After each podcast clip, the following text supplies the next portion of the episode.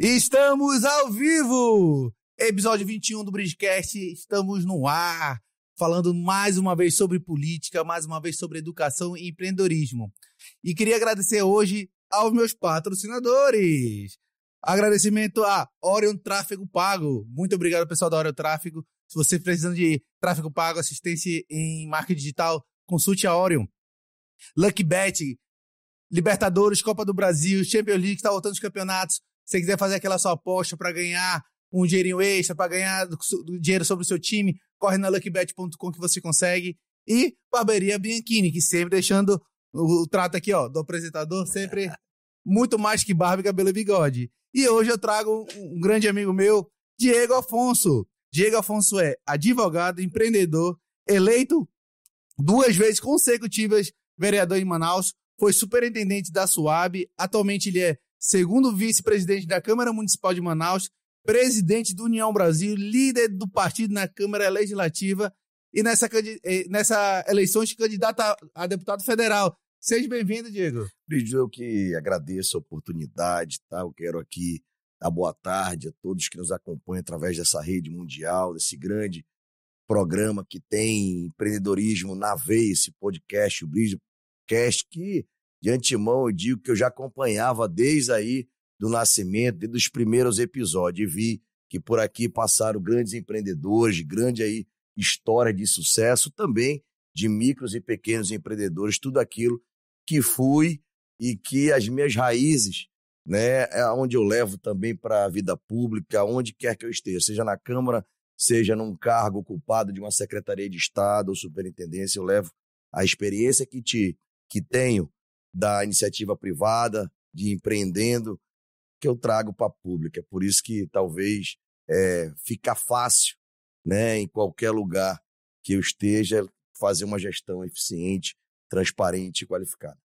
Legal, legal. Então conta pra gente, como é que foi nascer no ambiente político, como é que foi entrar para essa vida política, sair da iniciativa privada para a iniciativa pública? Conta pra gente essa história. Se eu lhe falar que foi do dia para a noite, não foi, existiu, né? E a gente, apesar de ter uma, uma formação política, de ter aí uma família política, né? Eu nunca pensei, e durante a minha formação acadêmica de direito, a gente começa a dar os primeiros passos, né? Aí já vem o diretório, aí veio a formação Ulisses Guimarães, e quando eu me deparei ali no seio da família, dentro do meu grupo político, enquanto eu estava sempre nos bastidores, sempre organizando as campanhas, seja do meu avô, do meu pai, o grupo chegou um momento e falou: tem que ser o garoto, tem que ser o garoto.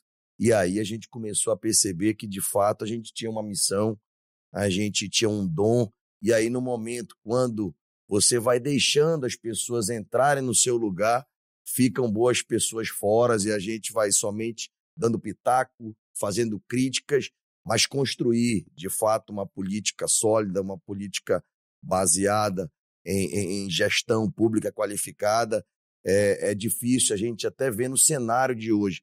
Né? Poucas pessoas que têm uma experiência na iniciativa privada se metem, se colocam à disposição da vida pública. E foi aí que eu decidi, de fato, enveredar pela carreira pública, mas sempre mantendo o que eu aprendi é, durante a minha formação e também é, na experiência que o mercado financeiro, o comércio, a iniciativa privada dá a qualquer empreendedor, a qualquer gestor, a qualquer empresário. Certo. E quando é que foi a primeira a primeira oportunidade, a primeira campanha? Que ano foi? Como é que foi essa, essa, essa, essa esse desafio? Apesar de eu estar no meu segundo mandato, ter sido muito novo, mas em 2002 eu tive a minha primeira oportunidade. Eu ainda estava. Você ainda tinha quantos tá, anos? Eu ainda estava com 22 anos, né? Então, novo, saindo da vida acadêmica, e foi ali que nós resolvemos, de fato, a representar, colocar o nosso nome à disposição da cidade de Manaus, toda a minha formação, toda a minha experiência, toda a geração de emprego e renda é na nossa capital, portanto, eu coloquei meu nome a primeira vez à disposição em 2002 e não obtive sucesso, mas tive um número expressivo, fui primeiro suplente a uma eleição de vereador, que eu digo que é a eleição mais difícil que existe, é a eleição à vereança, mas mesmo assim nós tivemos uma excelente votação e ficamos na primeira suplência e iniciamos a nossa caminhada. Pô, legal, legal. E como é que foi essa. Depois de, de se aventurar na primeira campanha, como é que foi uh, se programar para a próxima? Como é que foi uh, o sentimento de ah, não conseguir na primeira, eu vou continuar, não é isso que eu quero? Como é que sentiu naquele momento? Brígio, eu digo que um político que ele não tem essa experiência da derrota, ele não é um político completo. E eu sempre, eu sempre fui muito conduzido e muito, é, eu confio muito em Deus e sempre disse que, é que se eu tomasse um caminho, às vezes por uma escolha errada, eu sempre peço que Deus ilumine meu caminho, a minha trajetória. E eu tive uma excelente votação nessa primeira eleição. E aí eu vi que não, é possível. Se milhares e milhares de pessoas votarem em mim, eu tenho a obrigação, primeiro, de cumprir com as expectativas que a gente se colocou. E foi aí que a gente começou uma caminhada, um trabalho social muito forte em todos os bairros que eu tive de cidade eleitoral.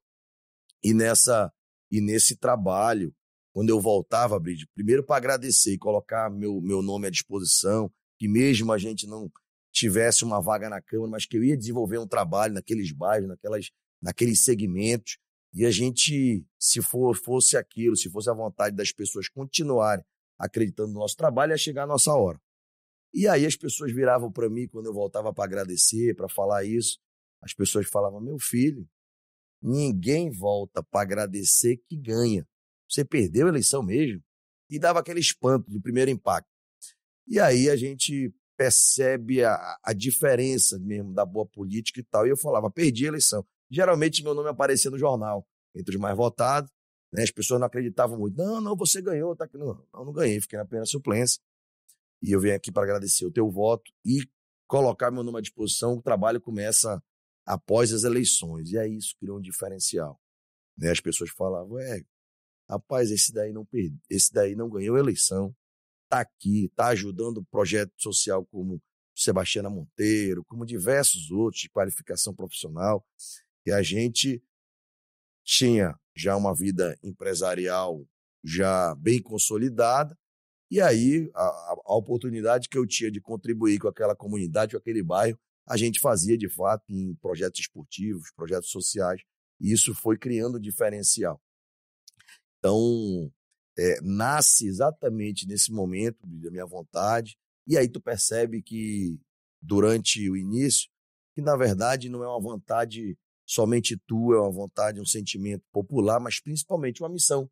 Não é uma missão divina que tu tem de representar aquele segmento, tu coloca o teu nome à disposição, aquela fatia da sociedade, e aí tu vai trabalhando, seguindo o teu caminho, sempre com responsabilidade, com aqueles princípios e valores que a vida, a tua formação te deram. Então, no meu, na minha, na minha próxima campanha, a gente já teve a oportunidade, de fato, de ter uma votação ainda maior e com a credibilidade, a consolidação desse, desse trabalho. Então, a gente vem para uma segunda eleição em 2020, bem consolidada, uma eleição madura, e foi dessa forma que a gente aí iniciou. Tenho seis anos de vida pública, mais uma experiência de 12 anos aí de uma trajetória pequena que a gente ainda tem uma grande estrada pela frente. Pô, legal, legal. Então conta pra gente um pouquinho quando você assumiu a, a Suab. Conta pra gente como é que foi exercer um cargo executivo. No meu primeiro mandato, né, agora é, em 2000, 2018, a gente teve a oportunidade e o convite do ex-governador amazonino Mendes. Eu ainda estava no partido dele e ele me fez um convite logo que acabou a campanha. Para mim, é, primeiro, ele, ele tinha uma vontade de unir a Secretaria de Terras com a Secretaria de Habitação. E ele foi. E quando eu quando eu estava é, na presidência do PDT e quando a gente de fato é, fizemos a campanha, fomos para a rua e foi uma campanha que foi foi, foi, foi muito bonita, construída de fato, com propostas inclusive na área de habitação. Logo que terminou, ele falou que me queria no governo e dentro da parte de habitação. E nós tivemos a oportunidade de assumir a Secretaria de Terra e a Superintendência de Habitação. E dentro dela a gente faria uma estruturação, né? A gente percebe que boas áreas da cidade de Manaus, do estado do Amazonas, não são regularizadas de fato. a base cartográfica é totalmente retrógrada, é, não se tinha um plano de habitação no estado do Amazonas e a gente conseguiu avançar muito. Porém, o governo do Amazonino foi um governo de 15 meses, né? com 12 meses, quando encerrou, acabou a campanha.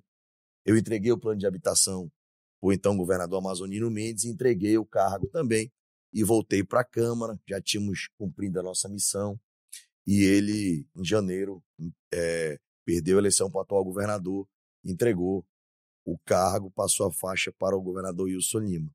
E eu não tenho, eu tenho muita responsabilidade, eu, pedi, eu, eu, eu precisava dessa, dessa experiência na gestão pública no executivo.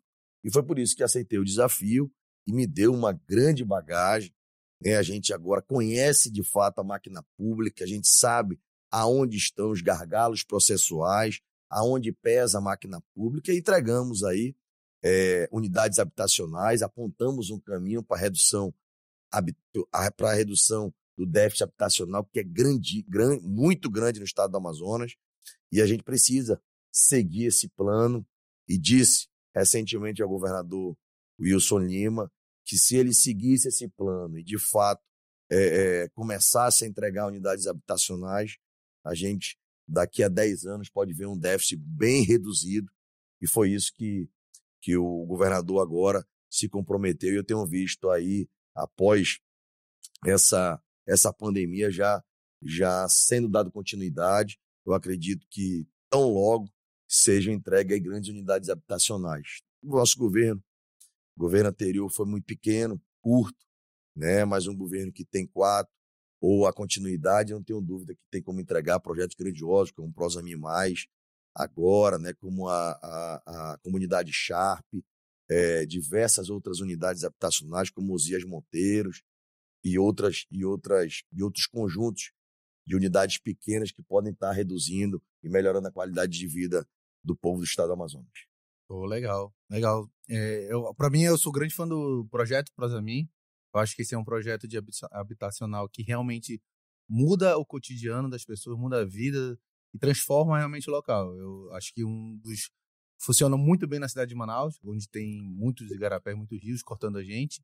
E é um projeto que eu gostaria de ver cada vez mais, não só no, dentro de Manaus, mas em outros, outras cidades.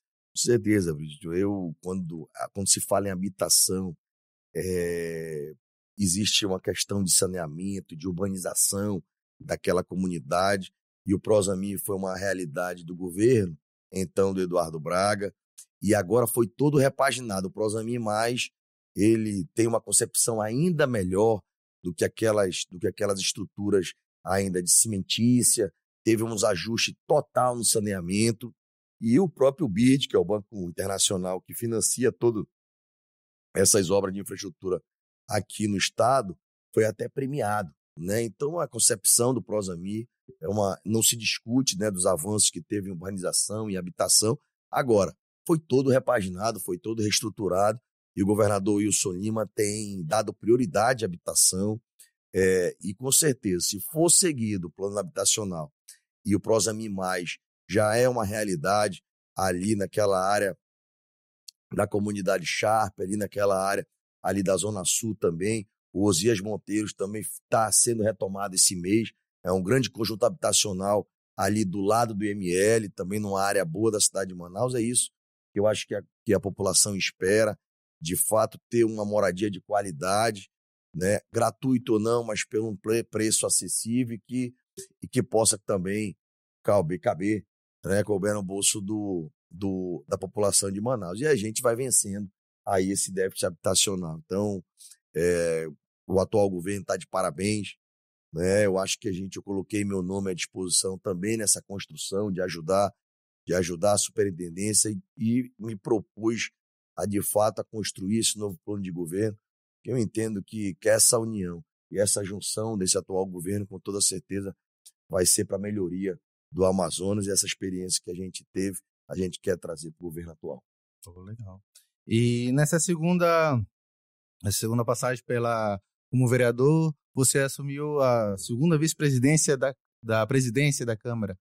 A gente vê muito no Jornal Nacional, nos jornais, ah, presidente do Senado faz isso, presidente do, da Câmara faz isso, a interlocução entre os presidentes das, é, das câmaras do Brasil e do Senado com o presidente da República, só que a gente se a gente fala pouco sobre a presidência da, da, da Câmara de Vereadores e da, e da estadual. Como é que é essa relação? Qual é a, a, obrigação de deveres? Qual é a obrigação, o que, que é poder, o que pode fazer de diferente a presidência, uma boa presidência da Câmara? É isso. E, Brígio, essa tua pergunta é fundamental, né? Porque desmistifica aí é, a função de um vereador normal e a função da mesa diretora. Porém, a última, a última legislatura, o, o último presidente, ele limitou só quem gerencia e quem tem poderes é o presidente da Câmara. Então, os vices e os demais membros não mandam em nada. Então, assim, eu sou contra isso. Tá? Eu acho que a responsabilidade tem que ser dividida, como é na Câmara Federal, como é na Assembleia. Né? Cada vice-presidente cuida de, de, um, de, um, de uma parte, de uma gestão, e isso até a responsabilidade fica transparente para a população, e isso eu, eu combato duramente, inclusive, mas ainda não foi formulada. Eu vou dar uma sugestão. Né? Eu achava que essa atual legislatura, foi por isso que compus, por isso que coloquei meu nome à, à vice-presidência, para dividir essa responsabilidade, para melhorar, para dar uma gestão eficiente. E essa atual administração a gente não vê, não vê isso. Né? É, e é por isso que a população precisa entender. Tudo é concentrado na mão do presidente, o atual presidente, o presidente Davi Reis. Então, ele que cuida dos contratos, é ele que contrata, compra, paga, da mesma forma faz as decisões unilaterais. Eu acho que precisa ser rediscutido isso. Eu vou propor para o próximo biênio, né, para que seja dividido entre os dez membros da mesa e, de fato, cada um se responsabilize pela, pela aquela área. E tem muita. Né? Nós temos já escoléis aí, nós temos aí é, é, é, trabalho, diversos projetos sociais de dentro, nós temos a área da comunicação, área de contrato, tem muito trabalho para concentrar somente na presidência e a presidência decidir tudo e não e, a, e as decisões às vezes são praticamente todas unilaterais sem consultar a mesa diretora. Ah, essa parte, eu acho que falta uma comunicação com a população sobre isso. A gente, a gente aqui do outro lado não consegue enxergar dessa maneira. A gente acaba tendo um reflexo do que acha que acontece na Câmara e na Assembleia também aqui dentro do Estado. Perfeito, né? A gente vê, por exemplo, aí por exemplo, uma compra que teve de equipamentos de comunicação que pegou kit selfie, não sei o que e tudo. Isso foi a compra que a casa fez para cada vereador e aí essa compra ficou de maneira vexatória. Nem todos os vereadores utilizaram, mas uma decisão unilateral de comprar esses equipamentos parece que todos concordavam, parece que foi uma compra feita por toda a mesa, quando se foi uma decisão unilateral da presidência. É, a gente fala que hum, hum, eh, os políticos tinham que passar ainda mais a questão de ser democráticos, né? As decisões. E, e ver a, dentro da Câmara, dentro da, da legislatura, não ser democrático vai contra até o que a gente acredita. Sim, eu sou. Eu acho que ali, né, o parlamento em si tem que dar o maior exemplo de democracia, as decisões têm que ser democráticas, inclusive com a participação de todos da mesa, né?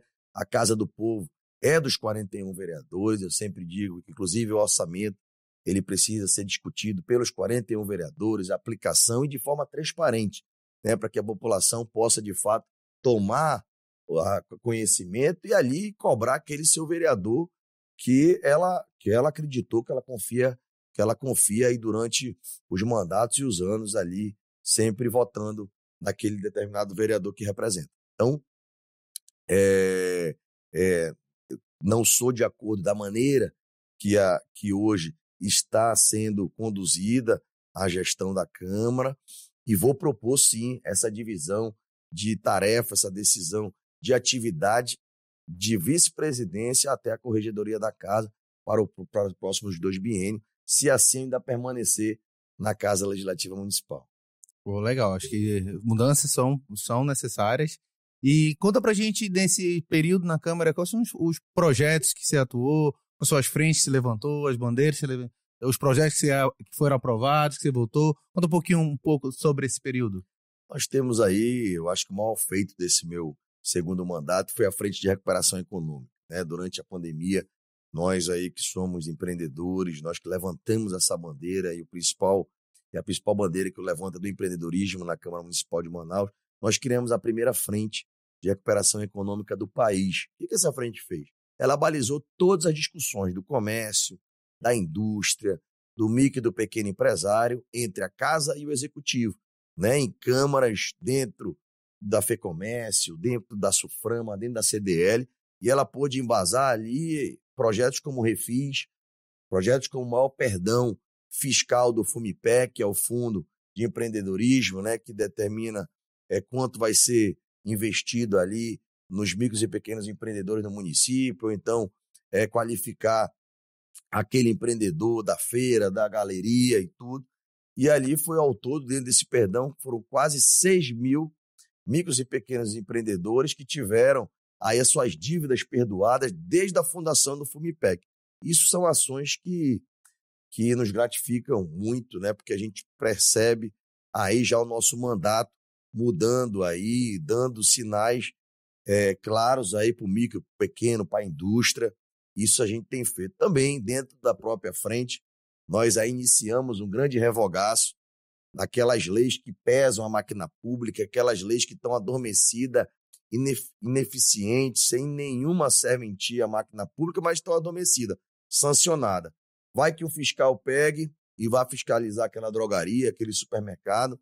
Então, nós vamos, diversos segmentos, são quase 400 leis que nós vamos revogar, e aí nós vamos tirar aí dos anais da casa, num grande revogaço, no final da frente, nós vamos prestar conta à sociedade né, de todo esse trabalho da frente, da mesma forma como esse revogaço, tirando aí dos anais e mais um peso ao legislativo, mas principalmente à máquina pública ou até mesmo à indústria, o comércio, que amanhã pode prejudicar qualquer legislação dessa retrógrada, mas que pode prejudicar um segmento. Oh, legal. E agora você está um novo desafio, né? Depois de anos é, atuando diretamente aqui em Manaus, agora um desafio na capital do Brasil. Como é que é sair de, um, de uma candidatura de vereador e assumir um desafio de deputado federal? Conta pra gente aí que, que como é que foi esse processo de decisão, como é que foi uh, essa, essa escolha de dar esse passo, o que, que a gente pode esperar do Diego Afonso como deputado federal? A escolha nunca pode ser só sua, né? Quando você representa um grupo político, quando você é, preside um grande partido, mas a decisão partiu de uma soma de fatores. Primeiro, digo que qualquer político, ele representa, eu tenho muito compromisso com as pessoas que acreditaram me reconduzir à Câmara Municipal de Manaus. Mas eu acho que a Câmara, é, eu tenho pautado no meu mandato muitas pautas municipalistas, muitas pautas que, inclusive, são é, é, nacionais, né? E o nosso mandato começou a tomar aí uma envergadura nacional. E aí eu assumi a presidência do União Brasil, o maior partido do país, o maior, o maior agora do Amazonas. Depois, em seguida, recebemos aí o governador no seio do partido. E aí nós tivemos um convite, né, por parte primeiramente da Nacional. A nossa candidatura será um compromisso da Nacional de ajudar, de fortalecer, de fato, é, lideranças que podem, de fato, é, construir uma bancada forte sólida, representar uma, o Amazonas e União Brasil no cenário nacional. Então, da mesma forma, eu tive convite do governador. E aí nós começamos a construir, de fato, o plano de governo, nós começamos a também ajudar na questão do plano de habitação em diversas áreas do Estado, e aí começou a tomar, de fato, uma grande, uma grande proporção, nosso mandato triplicou de tamanho na capital, começou a, a, a, ao nosso grupo do interior a colocar os nossos prefeitos, vereadores, colocar que de fato o nosso grupo poderia ter uma representatividade no Congresso Nacional. E aí, semana passada, né, nós demos o primeiro grito, lançamos a pré-candidatura ontem, foi homologada a nossa pré-candidatura. A festa foi bonita, né?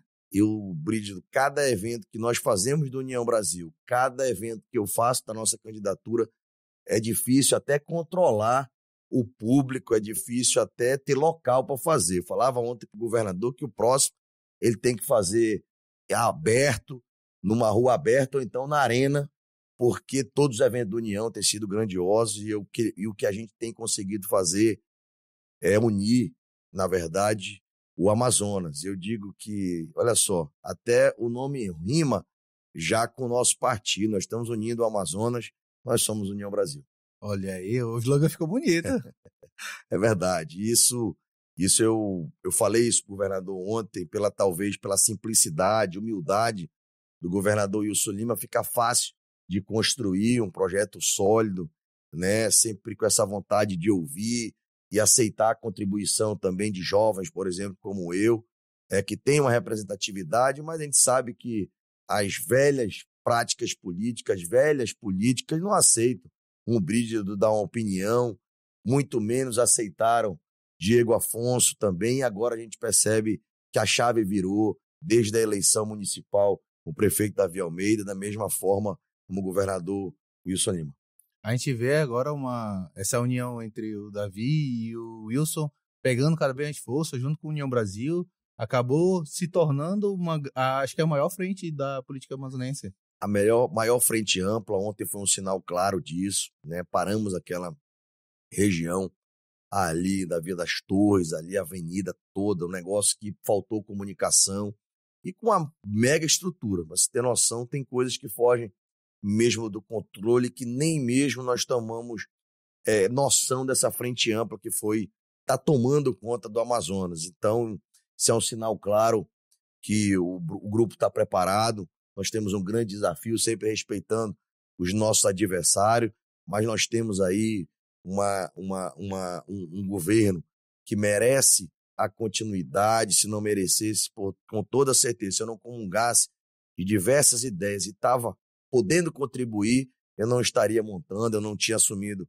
a presidência, muito menos também assumido esse desafio que não é fácil.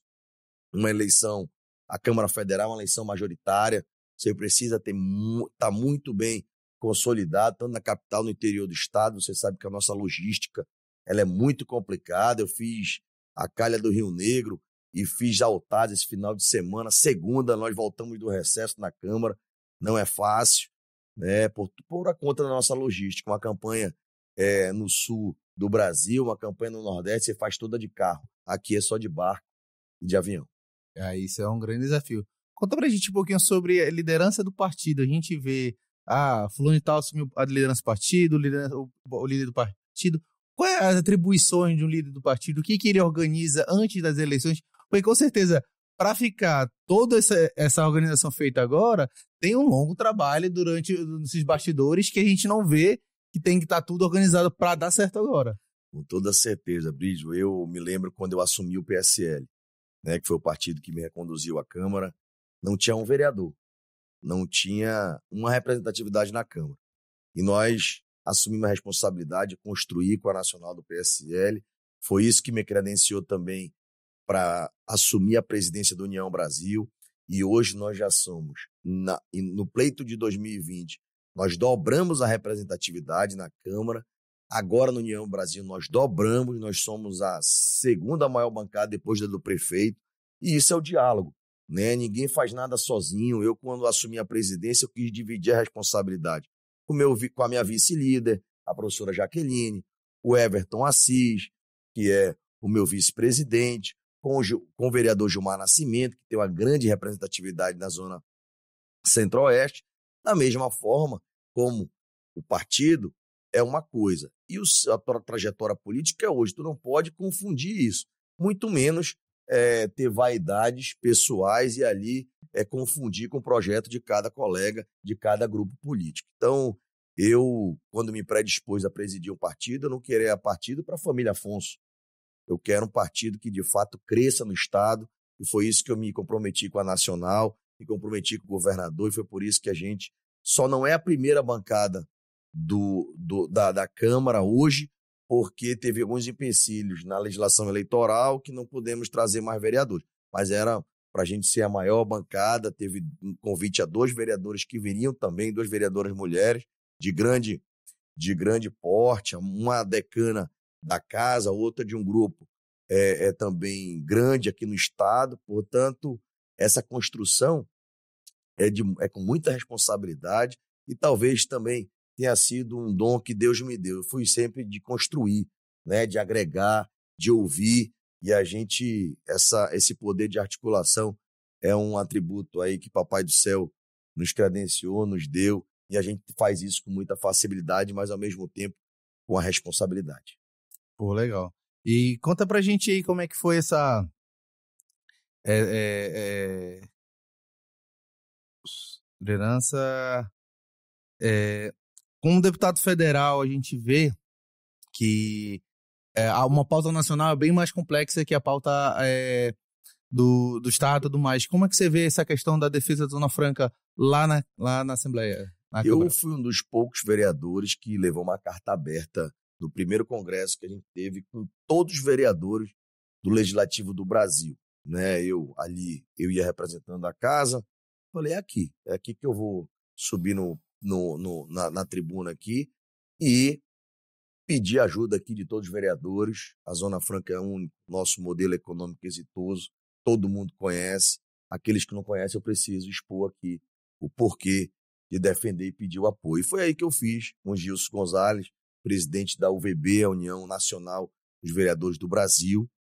Em todas as pautas que eu tinha em Brasília, eu levava a carta aberta ao presidente para tentar mostrar o que ele desconhecia, mas principalmente que se ele é, tivesse as suas, as, as suas ponderações, quisesse afetar, mas que ele fizesse outro gesto às pautas, por exemplo, das nossas jazidas, a pauta do Brasil Potássio, a pauta da 319, e isso é, foi nos dando e foi nos credenciando as pautas municipalistas e nacionais. Da mesma forma, é, a liderança né, do União Brasil na Câmara me deu aí tanto essa envergadura em votações e, em defesas da frente de recuperação econômica, vai balizando a representatividade, por exemplo, do polo naval, né, do polo digital, que são polos que a gente precisa enfrentar, mas a gente precisa também legislar para esses polos se desenvolverem, para amanhã a gente ter um polo aí passando Santa Catarina, passando, aí o cara fala, não, mas o amazonense não tem aptidão, como não?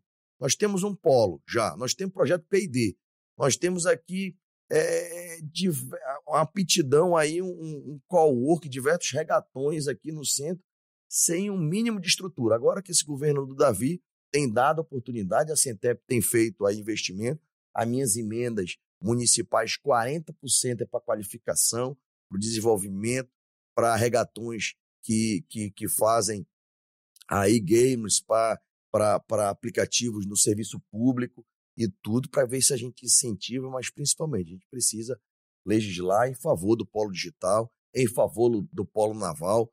Né? Você vê aí grandes, grandes estaleiros é, com muito pouco incentivo, né? A gente, a gente com muita pouca mão de obra qualificada e a mão de obra que tem o valor remunerado é altíssimo, né? Você vê aqui, você deve ter dificuldade para contratar um design, para contratar, né? Um, um, um, como é que é um um, um, um effect motion, tem um, agora um, um, um, editor que é especializado em GIFs, esse negócio que eu, descon eu desconheço até as tecnologias, eu vou aprender, Isso, porque eu sou um curioso. É, é, é, aprender sobre esse mundo do marketing digital aí é uma aventura muito louca. A gente, eu me, eu, realmente eu encontrei a tecnologia que eu me sinto velho, Não, né? É porque a gente sempre teve a petidão, tudo que aparecia, a primeira vez que apareceu algo que a gente, cara, como é que usa isso, né? Eu me lembro ainda na nossa época que eu mexendo no, no, na televisão, no controle da televisão e do videocassete, meu pai achava o máximo.